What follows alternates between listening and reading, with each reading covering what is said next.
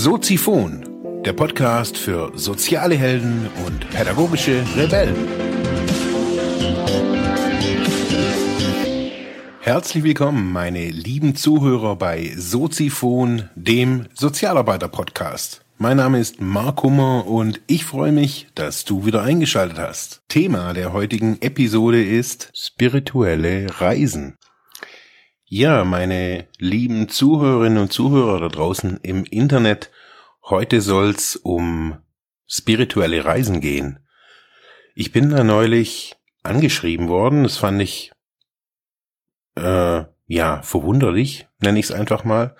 Es ging um Spirit, also es war ein spiritueller Reiseanbieter und ja, ich habe mich so gefragt, okay, was ist denn das? Und habe dann so ein bisschen recherchiert. Es gibt dann da ja ganz unterschiedliche Dinge. Also es gibt so schamanistischen äh, Urlaub, also es sind so so Reisen, ja im Kontext des Schamanentums. Dann gibt's aber auch so Yoga-Reisen. Ja, es gibt Reisen in verschiedene Länder zu verschiedenen spirituellen Orten. Also die Vielfalt spiritueller Reisen ist wirklich groß. Ja, ich habe mich dann irgendwie so gefragt, okay, was ist denn da irgendwie so der Sinn und Zweck dabei? Was, um was geht's denn da irgendwie bei spirituellen Reisen? Und ja, ich, ich bin da ja bei solchen Sachen immer irgendwie so ein bisschen skeptisch. So, also was heißt skeptisch? Also ich mache dann schon auch irgendwie viel mit und ähm, ich bin da ja echt ganz offen. Aber irgendwie naja, ich weiß auch nicht, so ein spiritueller Reiseanbieter ist mir einfach, ich verstehe das, aber ich weiß auch nicht. Also Spiritualität, ja, ist irgendwie, glaube ich, irgendwie mehr als ein Erlebnis. Und ich bin irgendwie, hab überlegt, wie denn bei mir irgendwie so meine, ich nenne es jetzt mal spirituelle Entwicklung im Laufe der Jahre, Jahrzehnte war oder ist. Ja, und bin irgendwie drauf gekommen, dass ja, ich nie eine spirituelle Reise gebucht habe. Ich bin jetzt auch nicht einer, der, weil alle irgendwie nach Compostella laufen, auch nach Compostella laufen muss. Ja, so bin ich einfach irgendwie so nicht so ganz geeicht. Und auf jeden Fall habe ich mich so zurückerinnert an das Jahr 2003, nee, vier war das, ne, drei, vier war das so gerade so Jahreswechsel. Ähm, ich war eigentlich damals relativ frisch von äh, der Therapie und wir haben in so einer kleinen Wohnung gewohnt in Friedrichshafen, äh, Freund von mir und ich. Ja, und wir haben uns ja irgendwie so zusammen durch die Therapie gekämpft und waren clean und so weiter und auf jeden Fall war ich wieder rückfällig.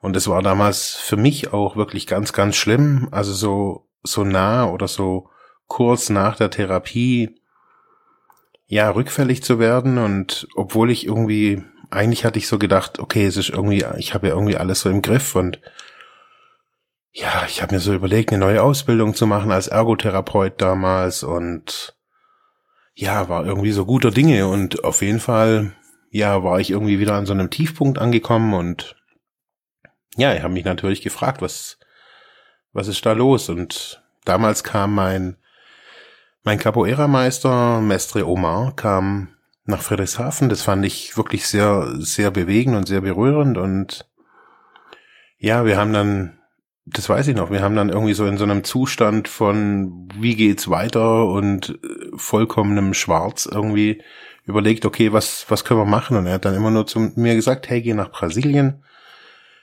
geh zu meiner Schwester, arbeite da mit und ja, mal weg von diesem ganzen Psycho-Gedöns da irgendwie, was du hier irgendwie seit Jahren vollziehst.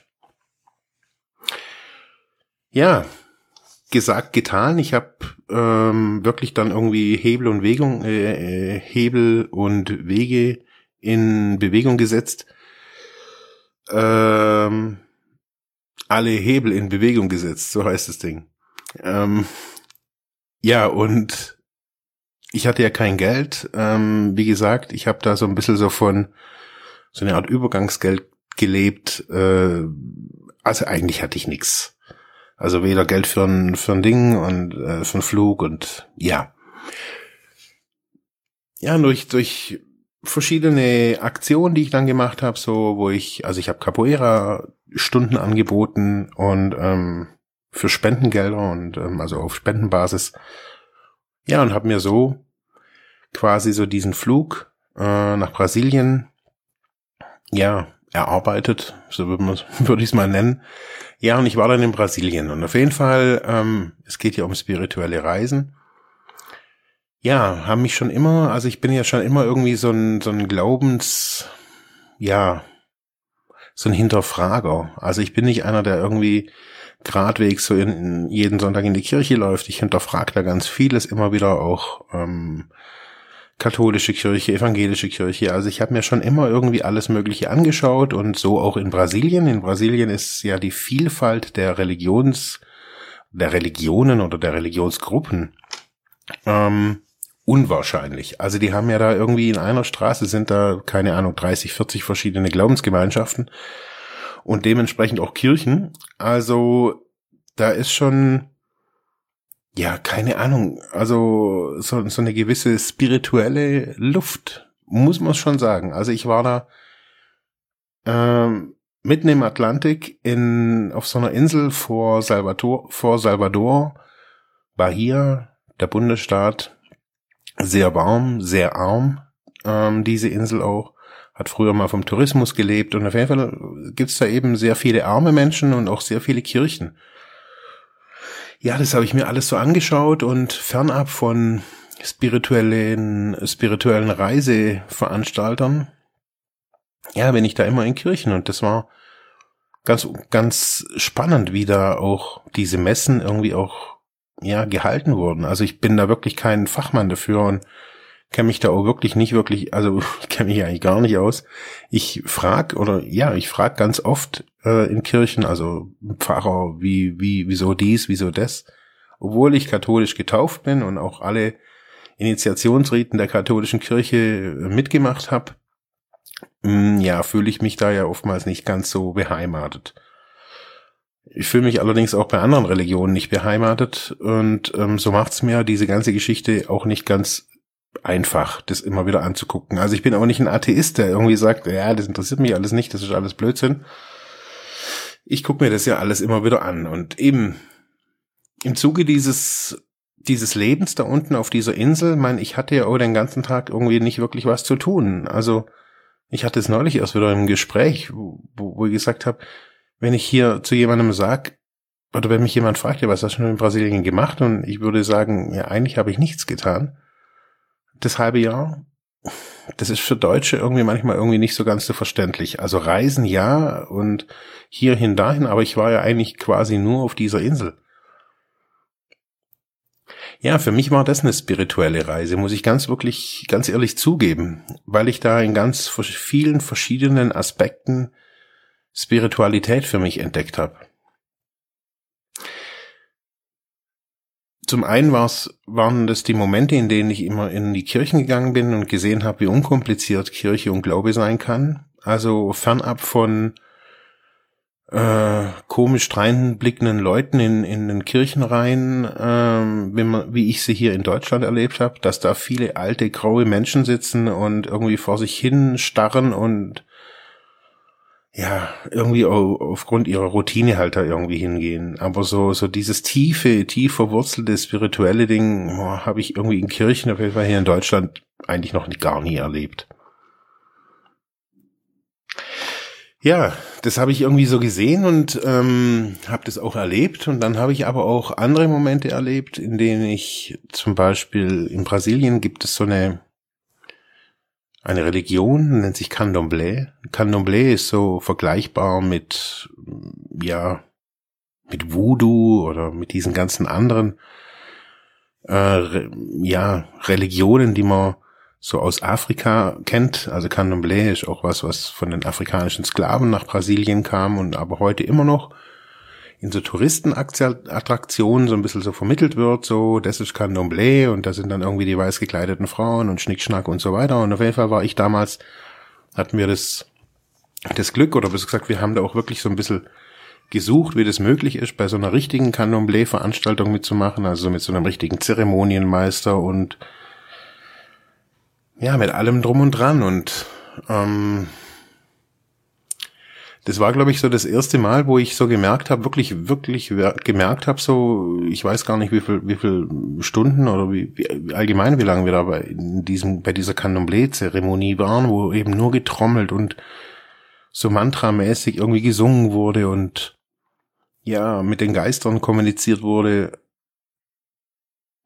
Ja, ich habe da irgendwie immer versucht, irgendwie zu verstehen, was die da irgendwie machen und und schlussendlich habe ich es irgendwie, glaube ich, nie wirklich verstanden. Aber was ich verstanden habe, oder besser gesagt, was ich erlebt habe, war, das ist, dass sich dieser Raum, in dem wir uns da aufgehalten haben, das war wie so ein, ja, so eine, so eine Art Turnhalle. Das war so ein, ja, nichts Besonderes, es war einfach ein Haus. Ähm, da hat sich wirklich irgendwie so die Energie verändert. Also man konnte das wirklich spüren, dass das irgendwie äh, im Laufe der Zeit anders wird. Was ich für mich gemerkt habe, so, es war damals keine, für mich hat sich's nicht gut angefühlt, also ich musste dann auch irgendwie gehen.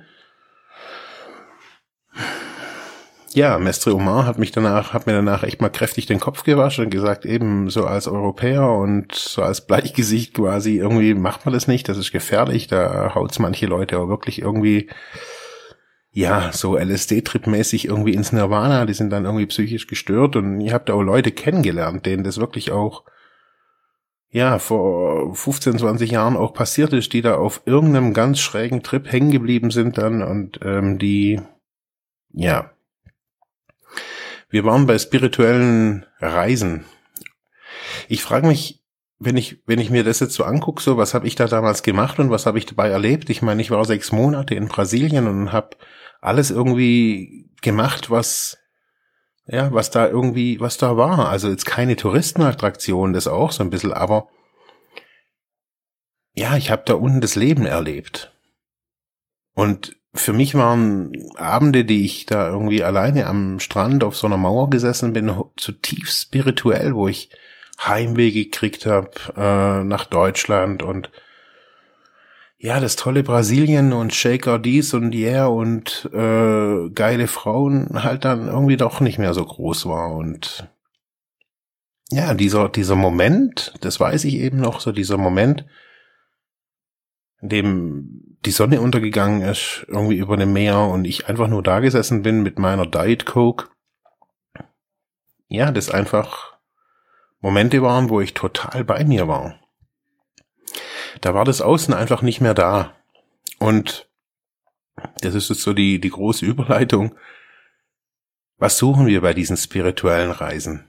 Wir gehen an Orte, ob das jetzt in Ägypten, in Marokko ist, wir schauen uns die, ja, die, die Denkmäler, die Bauwerke an und gehen an nach Stonehenge und versuchen da irgendwie Energien da irgendwie abzugreifen. Wir gehen in die Wüste, in die Mojave-Wüste, in was weiß ich, wohin die Leute alle gehen. An spirituelle Kraftorte, laufen nach Compostela und wieder zurück oder wo auch immer die Leute alle hinlaufen. Vor was, also wohin, was suchen die denn? Was, was, was ist das Erleben von solchen spirituellen Momenten? Was, kann man das kaufen? Und deswegen bin ich so, so skeptisch geworden. Und darum habe ich mir gedacht, ich möchte diese kurze Sendung für heute da irgendwie aufnehmen, um ja, da mal ein bisschen die, diese Dinge zu hinterfragen, diese spirituellen Reisen. Also ich meine, wenn ich mir eine Klosterreise buche, um 14 Tage ein Silent Retreat, also eine, eine Schweigezeit für mich zu, zu generieren. Also wenn ich jetzt irgendwo in irgendeinem Kloster sitze, 14 Tage schweigend und krieg morgens, mittags und abends einen Tee und noch ein bisschen Brot dazu und dafür bezahle ich nachher irgendwie dreieinhalbtausend Euro, dann muss ich mir sagen, hey, also, man, das ist ja schon wie im Mittelalter wieder irgendwie äh, das Seelenheil verkauft wurde. Ja, und ebenso gibt's das auch, man, die deutschen Anbieter, die, die sprießen hier, also wenn man sich das mal ein bisschen ergoogelt, das ist ja schon, also echt heiß, was da angeboten wird, was den Leuten da auch verkauft wird. Also das, dass es im Jahr 2000 irgendwie die Millenniumsreisen zu den, zu den ägyptischen Pyramiden gab, okay, das kann ich vielleicht noch nachvollziehen. Da hat ja sowieso irgendwie jeder irgendwie am Rad gedreht wegen der Tausenderwende. Naja, aber jetzt 2014 war es nicht, 2012 ist auch nichts untergegangen, 2016 äh, jetzt die neuen äh, Spionage-Thriller sprechen schon, dass irgendwas Großes 2017 passieren wird. Ja, also wann denn jetzt bitte? Also und wo finde ich diese Spiritualität? Und ich merke immer wieder, ich bin echt kein, kein Typ, der in der, in der Bibel liest, so, aber immer wieder kommen mir so diese, diese Gleichnisse oder das, was anscheinend Jesus wohl gesagt haben soll, so in den Sinn. Ja, so irgendwie klopft an, euch wird euch aufgetan oder sucht mich irgendwie unterm Stein oder irgendwie so solche Sachen und wo ich denke, ja, also irgendwie brauche ich da irgendwie nicht unter einem Deckmantel einer spirituellen Reise irgendwie viel Geld ausgeben und denken, ich bin dann danach irgendwie total erleuchtet. Also Spiritualität und das, was ich so finde, das finde ich, glaube ich, ja, indem ich mich, ja, mal runterfahre und ich habe das eine Zeit lang gemacht, da war ich mehrmals in der Woche, war ich in der Kirche. Ähm, immer dann, wenn niemand da war. Meistens habe ich das morgens gemacht, bin dann morgens eben hier in, in Ravensburg, habe ich mich einfach nur so in die hinteren Reihen irgendwie gesetzt und habe einfach nur diese Stille, das ist schon eine andere Stille in Kirchen, diese Stille genossen. Ähm, andere Male bin ich in den Wald gegangen. Wald hat für mich mittlerweile wieder so eine neue spirituelle Kraft gekriegt. So, also Wald ist wirklich was, wo ich, wenn ich einen stressigen Tag hatte, geht in den Wald. Wenn ihr eine spirituelle Reise buchen wollt, ganz ehrlich, geht in den Wald. Nehmt nicht die Fahrer mit, sondern lauft in den Wald oder habt am besten auch nichts dabei. Für mich sind so die besten Zeiten, in den Wald zu gehen oder in in die Nähe von, von Wäldern zu gehen, ist über morgens. Also so, wenn die Sonne aufgegangen ist. Also ich mache das manchmal eben morgens vom, vom Arbeiten gehen. Oder abends, wenn man einen stressigen Tag hatte. Setzt euch einfach mal noch eine Stunde in den Wald. Einfach mal ohne reden, mit eurem Partner, ohne eurem Partner. Spirituelle Reisen. Ich weiß nicht, ob man sie sich wirklich so erkaufen kann ich glaube, es ist ein Humbug, irgendwie zu denken, irgendwie ich, ich fahre irgendwo hin und bekomme dann irgendwie, nur weil es jetzt irgendwie eine, eine geile Yoga-Reise ist, irgendwie, ja, den spirituellen Kick. Ich glaube nicht, dass man den da kriegen wird. Es sind die einfachen Dinge. Das haben uns alle unsere Vorfahren immer wieder irgendwie gelehrt, die da irgendwie, glaube ich, sehr, sehr gut drin waren.